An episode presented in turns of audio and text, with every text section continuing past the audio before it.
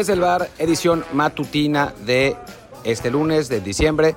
Eh, si oyen un poco de, ruido de fondo es porque estoy en un aeropuerto, así que no puedo hacer más que esto, así que, que hablar de, de, fútbol desde aquí. No, no queda de otra, estoy en camino desde Europa hacia México, donde voy a pasar las fiestas navideñas. Así que, que bueno, vamos a hablar por supuesto de, lo que pasó en el partido de ayer entre entre Atlas y Pumas, que ha sido muy controversial. Em, y bueno, tengo, por supuesto, mis puntos de vista y ya, ya los compartiremos. Por lo pronto yo soy Martín del Palacio y recuerden que pueden ver este, pueden ver, pueden escuchar este podcast en todas las plataformas que ya conocen, en Apple Podcast, en Google Podcast, en Spotify, en Amazon Podcast, en iBox, Himalaya, no sé cuántas más.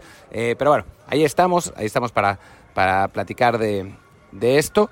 Y, bueno, pues eh, arranquemos, arranquemos con el Pumas Atlas.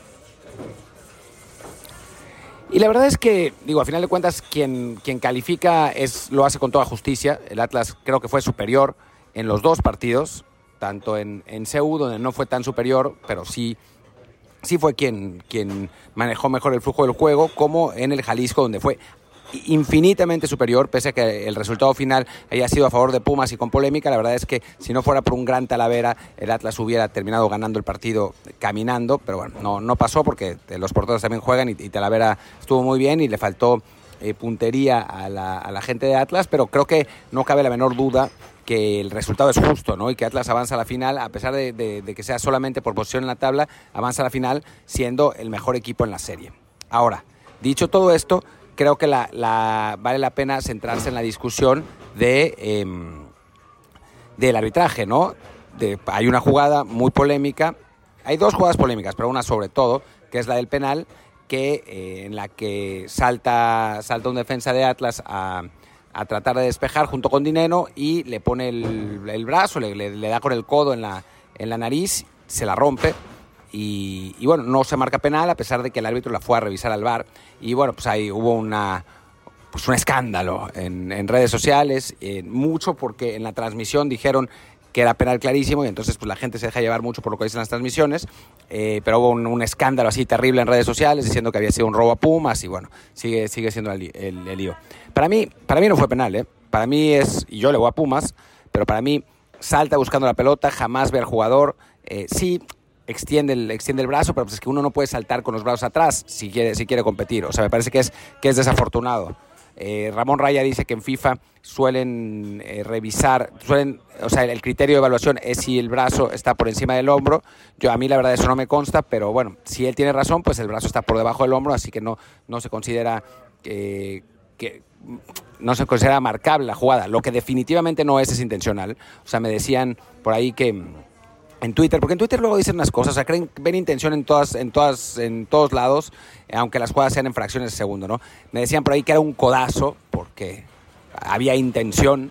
No, claramente no hay intención. El tipo salta, ni siquiera ve a Dineno, eh, está, está, viendo hacia arriba. No, no, hay, no hay manera de que esa jugada sea intencional. Ahora, la pregunta es si se debe marcar pese a la, a la no intención, ¿no? Y ahí podemos entrar en una cuestión de criterio, ¿no? O sea, para mí, yo creo que las jugadas que no son intencionales y que no son imprudentes no se deben marcar. Ese es mi criterio, ¿no? Los, los árbitros tienen otro criterio. Es una, un área gris del reglamento porque no se puede reglamentar todo, no se puede eh, poner cada jugada, cada escenario. O sea, se le deja esas cosas a criterio del árbitro. El árbitro compartió ese criterio conmigo.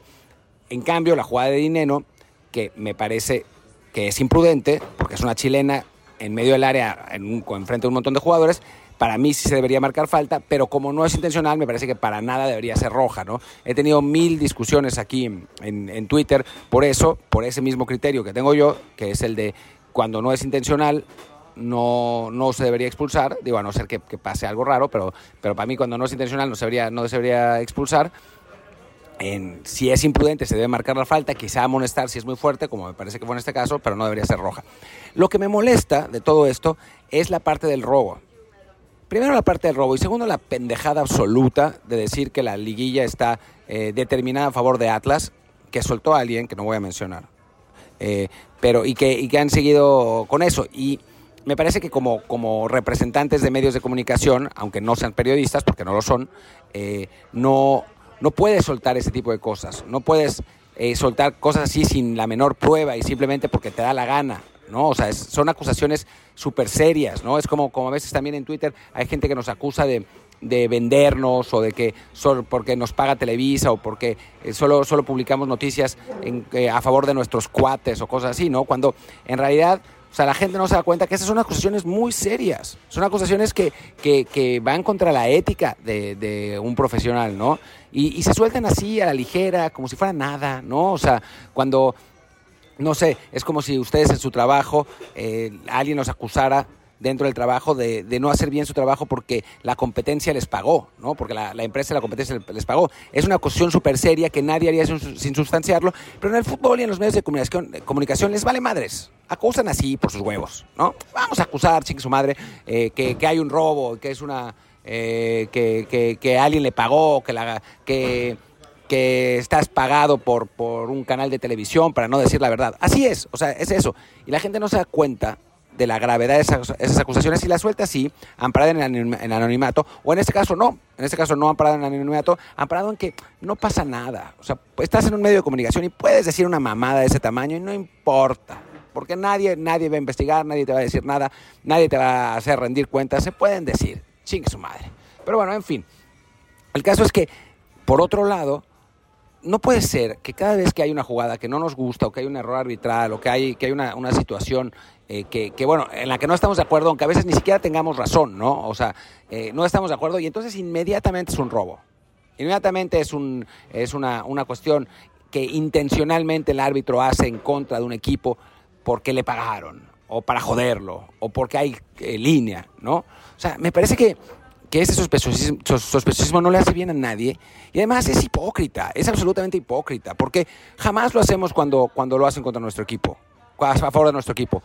O sea, los aficionados del Atlas jamás van a decir que es penal, ¿no? Digo, algunos sí, si es que consideran que es penal. En mi caso, yo aficionado de Pumas, me, me, parece que no, que no era penal, ¿no? Y lo digo así. Y trato de extraerme de esa, ese círculo vicioso, horroroso, de, de solamente juzgar las cosas con, con, la camiseta, ¿no? O de acuerdo a lo, que, a lo que pasa en nuestros equipos. O sea, me parece que es la manera absolutamente incorrecta de ir por la vida, ¿no? De el, tirar conspiraciones cuando no nos convienen, ¿no? Bueno, cuando nos convienen y acusar cuando no nos convino el resultado, ¿no? Me parece que es una, una cosa limitada de gente de gente incapaz de juzgar por sí misma y dejando y que se deja llevar simplemente por factores externos y por, por pasiones cuando uno debe intentar ser racional, ¿no?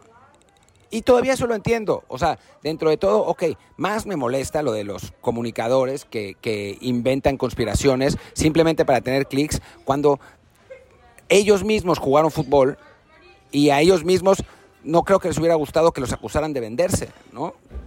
Para mí, francamente, como, como sucede con, con, los árbitros todo el tiempo. Va con el trabajo, ¿no? Obviamente, va con, con, el arbitraje. Si tú te metes a árbitro ya sabes que te van a acusar de estas cosas, pero no me parece bien.